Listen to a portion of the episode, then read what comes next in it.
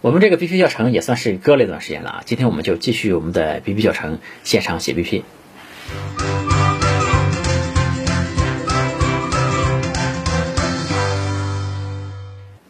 有趣的灵魂聊科技人文，我是李自然。今天我们就继续我们前面的 BP 教程啊，我们继续我们现场写 BP 这个事儿。嗯，在开始之前呢，首先我想回复几个评论以及几个比较流行的观点吧。呃，就比如说有人说。创业这个事儿呢，最重要的就是把项目做好啊，这个我当然是赞同，没问题。然后就说融资呢，主要也是靠人脉，呃，花太多时间在这个商业计划书上面，这个作用不大。呃，我觉得呢是这样的，就现在绝对不是一个闷头好好做事情就可以的一个时代了。任何商业中的人也好，公司也好，都要非常努力的去推销自己，去卖自己才行。大家看到这董明珠带货了没？对吧？人家多少身家了都，还在亲自的出来卖产品，包括乔布斯。当年搞发布会嘛，也是亲自出马给大家讲产品，大家看到他这发布会的效果非常好，但其实背后呢是他一遍一遍的去排练，对吧？这个乔布斯也没有说我把 iPhone 做好就完了，对吧？其实大家都是要拼命去卖才行，更何况融资这件事呢，就是卖的是公司的股份嘛，这对于一个公司来说是最最宝贵的东西。嗯，拿乔布斯他开发布会来说，他发布会做得好一点，iPhone 可能就能多卖很多台了。那同样呢，就是 CEO 如果好好做 BP 啊，好好的去做融资的准备，公司的股份呢也会多换很多钱回来啊。所以我觉得这肯定是值得去花时间去做的一件事情。而另外呢，我前面说做 BP 本身也是一种商业思维的一种训练了。还有一种观点呢，就是说资本和创业者的关系就是互割韭菜这种关系啊，玩弄创业者，对吧？甚至联合创业者吃回扣、骗基金的钱，啊，其实这都属于违法的行为了。可能我接触的资本呢，相对还都比较正规一点，这种事情我觉得还是非常少见的，在我看来。当然，这里面当然会有些利益输送之类的东西啊，比如说。一些资本在投资了创业者之后呢，他会推荐一家和自己很熟的 FA，就是财务顾问，对吧？给这个创业者。其实这个 FA 呢，也是他自己相关联的嘛，钱就让自己人赚了。我觉得这其实是说得过去的啊，因为这个他给创业者介绍这家 FA，往往也不是完全强制嘛。而且创业者很多创业者总要找 FA 的嘛，这个他指定这家 FA 呢，收费也并不比外面其他家更贵，对吧？这个这种呢，我觉得可以接受的，还是，嗯，如果让我来说呢，就是每个行业都有行业毒瘤，对吧？都有骗人的这些人，嗯，但如果把创业者和投资人说成是互割韭菜，我是非常的不赞同的，因为在我看来这也不是事实。那创业者和投资人呢，我觉得更多的还是共赢的关系。嗯，投资人希望能找到好的项目，对吧？这创业者需要钱，拿到了钱，自己的项目就能得到更好的发展。更多的还是这种共赢的关系啊，否则这个创投生态也不可能这样存在了这么长时间，对吧？嗯，最后说一下，就是我视频里用前面用到那个写作软件嘛，呃，快了啊，就呃不需要再催我了哈。这个呃留联系方式的朋友呢，我们团队都一一联系了。然后这个事儿主要是从一个我个人用的软件到有一个能面向市场的产品，这个距离还是比较大的。做过软件的人，大家应该都是明白的，对吧？这个所以说还是要稍微耐心的再等待一下，也快了。好，我们就继续我们写 BP 啊，这个大家要知道我这个 BP 教程啊，这个精髓在哪里？因为 BP 教程呢，网上很多。呃，你很多教程都告诉大家需要写几页，需要写哪方面内容，对吧？但其实只有我这个呢，会讲得很明白，就是具体每一页该怎么写，而且为什么这么写，背后的这个思路和逻辑是什么。而且呢，我尽量会讲清楚的是每一页的这个坑是什么，对吧？这些就是我会把我所有我知道的这个这个经验和知识吧，都尽量完整的给大家啊讲一下这方面内容。那这些呢，其实都是需要特别参考的，可能也是在外面别的教程所看不到的。所以大家多关注这些，对吧？这个因为我这个现场写 BP 就虚拟的一个项目。这个写作时间也很短，嗯，也经不起太多的推敲了。所以说，真正写的内容呢，反而是次要的啊。总之就是看思路啊，不用抄这个内容。好啊，我们这个实战写 P P，我们就接着上期讲。我们先回顾一下啊，上期我们是虚拟的一个项目啊，就是我们要做一个知识型的生产行业精品内容的这样的一家这个 M 三。呃，因为现在视频行业的发展呢，带来了很多的机会，对吧？以前的视频平台呢是爱优腾为主，爱优腾就是呃爱奇艺、呃这个优酷和腾讯，到现在呢其实是呃 B、微抖当家了，对吧？就是 B 站、微博、微信和抖音。大家想想，哎，从爱优腾到 B、微抖啊，这是历史发展的必然。对吧？这也是我们这个项目的背景。嗯，上次我们写完了这个项目摘要和创始人，对吧？大家可以看到这个内容现在还在我的这个屏幕上面。那下一页呢，我们就开始写这个项目的背景。项目的背景呢，也是 BP 里面比较宏观的一页，而且其实在 BP 里面呢，说实话是比较务虚的一页啊。我们就开始写。这一页要写什么呢？一个是行业的趋势啊，展示一下你对行业的看法，说明这个创业项目为什么是一个不错的机会。第二个呢，就是这个创业项目它可能获得的市场规模有多少，它的想象空间有多大。最好呢，能说明这个项目有着很大的潜力，啊，非常值得你去投入去做，对吧？这个里面呢，当然可以有包装的成分，但是呢，要合理，要适度，对吧？写这页的目的是什么呢？这个一个是投资机构这里面啊，就是收到你这个 BP 的人，不一定是最对口的那个人。这个一个投资机构啊，这个人是挺多的啊，每个人看的方向呢可能也都不一样。比如说我们如果是做这个 M 三的，如果拿到我们必须的人是一个看 to B 的一个一个投资人，他对 M 三这块呢可能就不太熟，那么这一页呢就帮他了解一下这个行业的背景，对吧？如果他觉得靠谱，就可以帮我们推进到对口的那个人。还有一个可能性呢，就是收到必须的这个人，他本身就是看这个的，他很专业，那么呢他也会通过这一页来看。你对这个行业的理解究竟是什么样的，对吧？就看你对行业的理解是不是靠谱，对吧？如果一看，哇，你对行业的理解都不靠谱，那 这个就会比较惨，对吧？所以今天我们稍微讲快一点，我们就直接开始写。我们这个项目主要这个强调的，其实就是一个这个长视频学习的趋势，对吧？呃，首先我们说说我们的这个主观观察，就用户的需求是什么？大家想想，互联网呢是先有长视频，再有短视频，对吧？但为什么最近才流行长的这个知识视频？啊，B 站也搞知识区，对吧？其他的网站，西瓜等等也都在搞这些东西，这肯定是互联网发展到一定程度的体现了，对吧？在互联网这个短视频刺激过后呢，人们发现还是想要一点更有深度的东西，所以呢，我们就可以写，嗯，这个用户不再满足于短视频带来的感官刺激。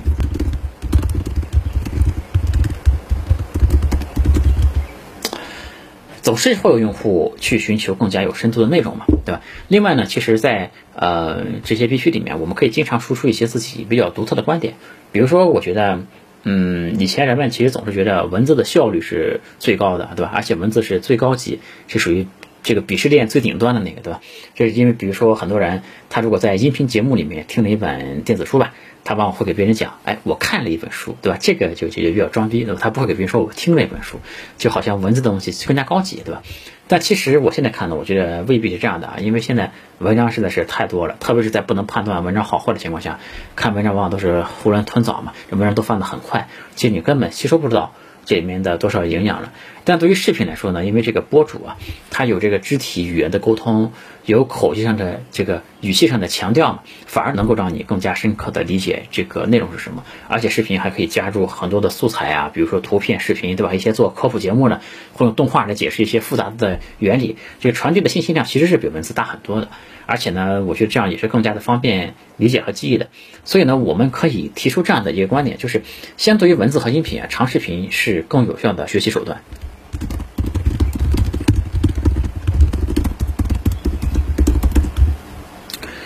然后呢，我们再说一下这个行业的规模是什么。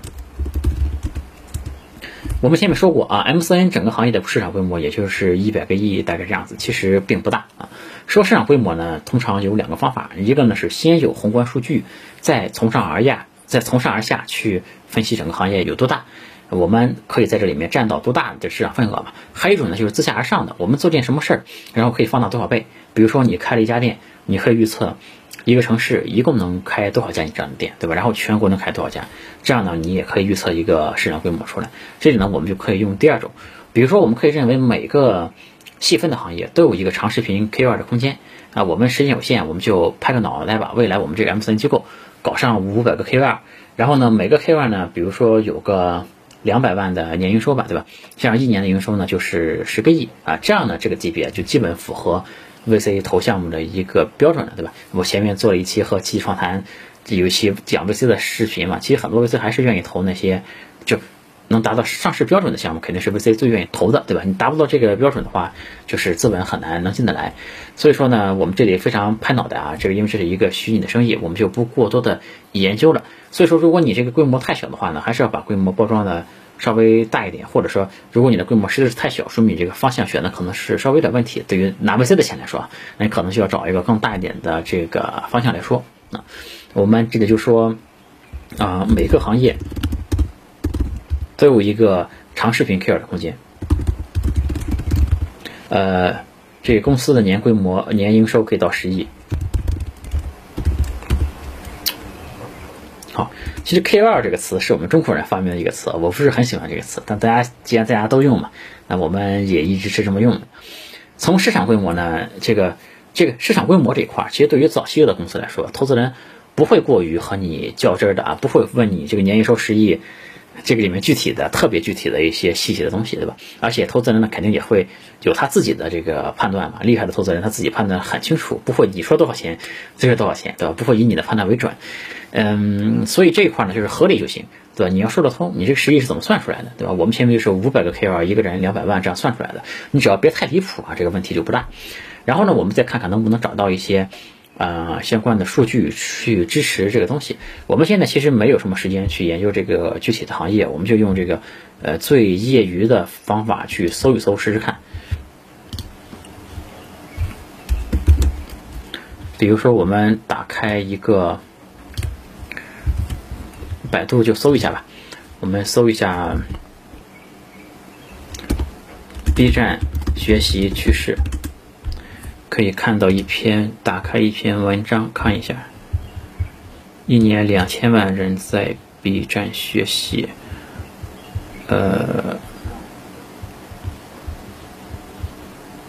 嗯，两个月内啊上传的学习视频达到五万六千多个，也就是说一个月是两万八千个，对吧？一个月至少是两万八千个。百分之七十四的九五后。会利用闲暇时间学习和课外自我充电啊，这些呢其实都可以往上面写。哎，我操，这不是我吗？嗯，好吧，那我们就可以写啊，嗯，B 站单月上传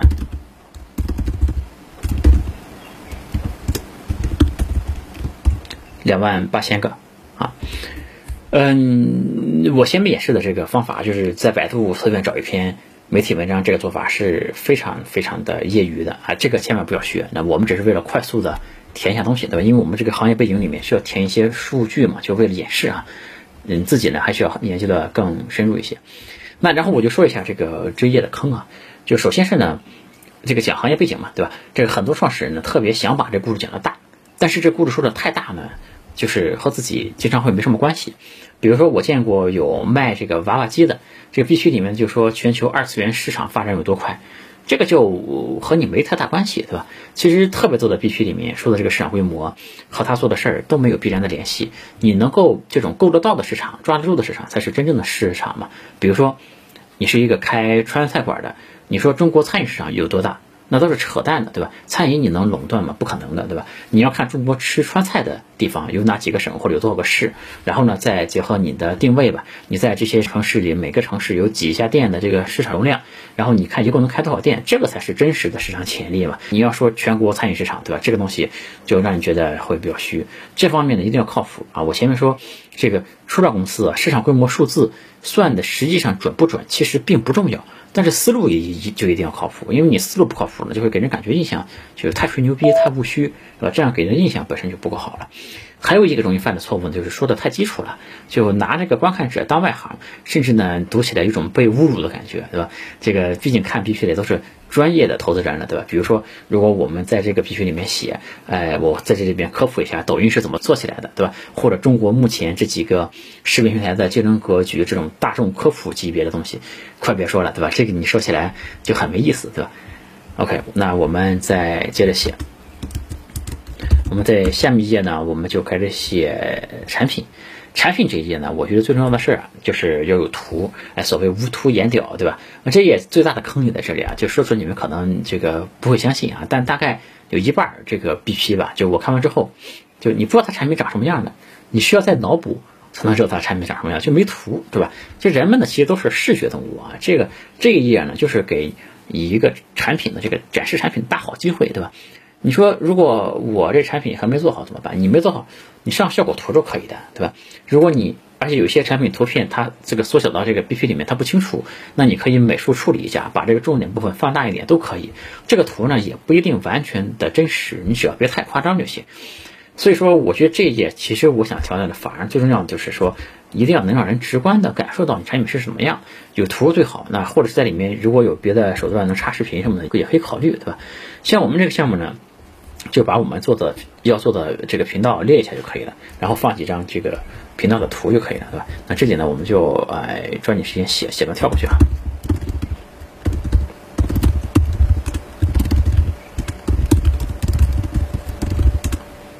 我们首批上线呢，可以有这个啊，我们这样吧，我们把它改成把产品直接改成这个，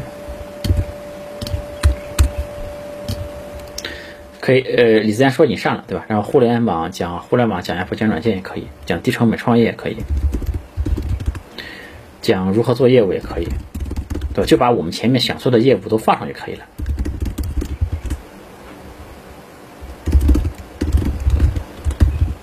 OK，我们就，呃，产品就这些，好吧？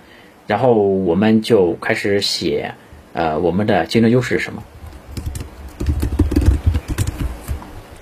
这一页呢，就主要是讲我们，嗯，在市场中这个优势在哪里，对吧？和市场上的其他人做一个对比。这一页呢，其实没什么好说的啊，因为各个行业都非常的不一样。嗯，你既然想创业，你总要有些优势嘛，对吧？就是拿自己的优势去和别人做一个对比。这页的坑在哪里呢？就是容易把别人写的特别的蠢，呃，或者说刻意回避竞品的优势吧。那这样呢，就显得你不够坦诚了，对吧？这个大家就会觉得你隐瞒了很多东西。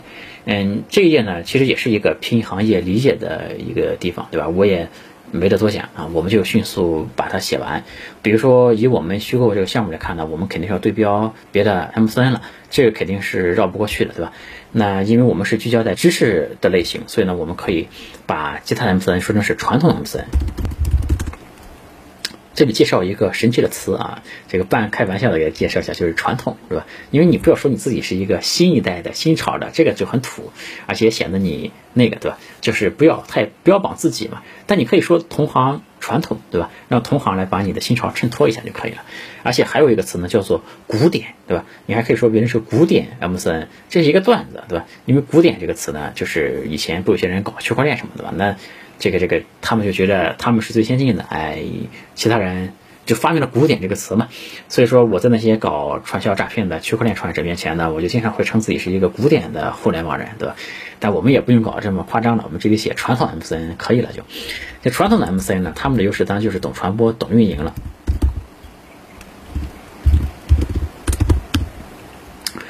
但是就是先夸夸他们嘛，但是他们往往都是搞小姐姐那种，对吧？这个。他们其实缺乏真正生产专业内容的这个背景也好，能力也好，嗯，背景和能力吧。OK，在传统 MCN 的另外一端呢，就是专业人士。这些专业人士呢，就是他们本来就是行业精英嘛，他们懂专业，但不擅长啊制作用户爱看的内容。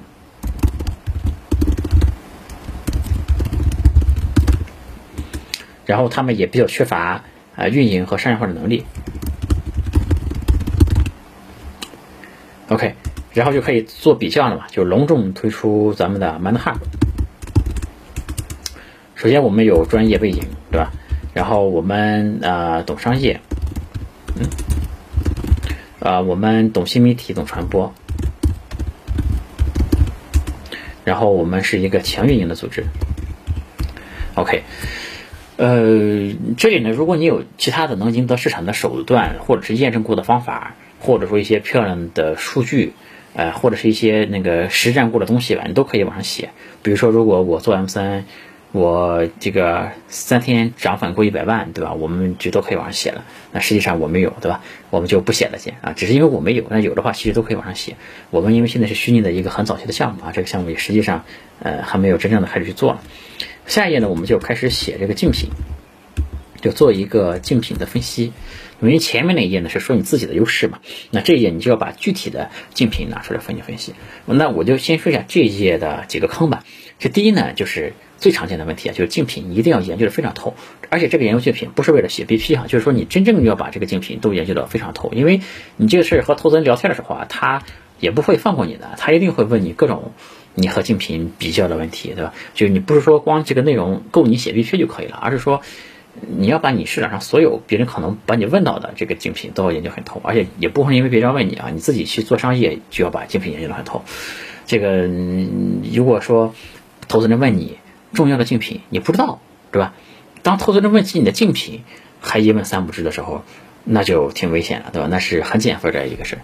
第二呢是，还有些人呢会觉得我没有什么竞品，呃，总有创始人认为自己的产品非常独特，就一出生就没有对手。但通常来说呢，没有对手就等于没有市场，对吧？如果你细分领域没有对手，你就把这个竞品的领域再扩大一点。就算你做可口可乐吧，比如说，即便没有百事可乐，你可以把果汁啊和其他的饮料就当成竞品也可以。如果市场上其他饮料也没有，你甚至把矿泉水当成竞品都可以，对吧？你可以把这个范围再扩大一点，千万别说自己没什么竞品，对吧？你这个是只能说明你的那个市场太窄了，对吧？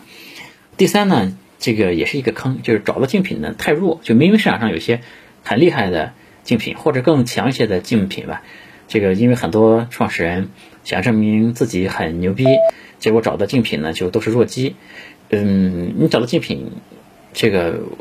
太弱，对吧？反而说明这个呃，这市场不行，对吧？就而且呢，你的竞品啊，大家会拿你和竞品比嘛？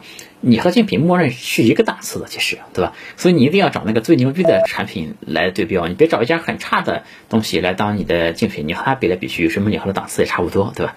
这个所以说，我们就找这个行业里面最好的一些东西来比啊。这是这里面的几个坑啊，我们呢就开始写，我们先。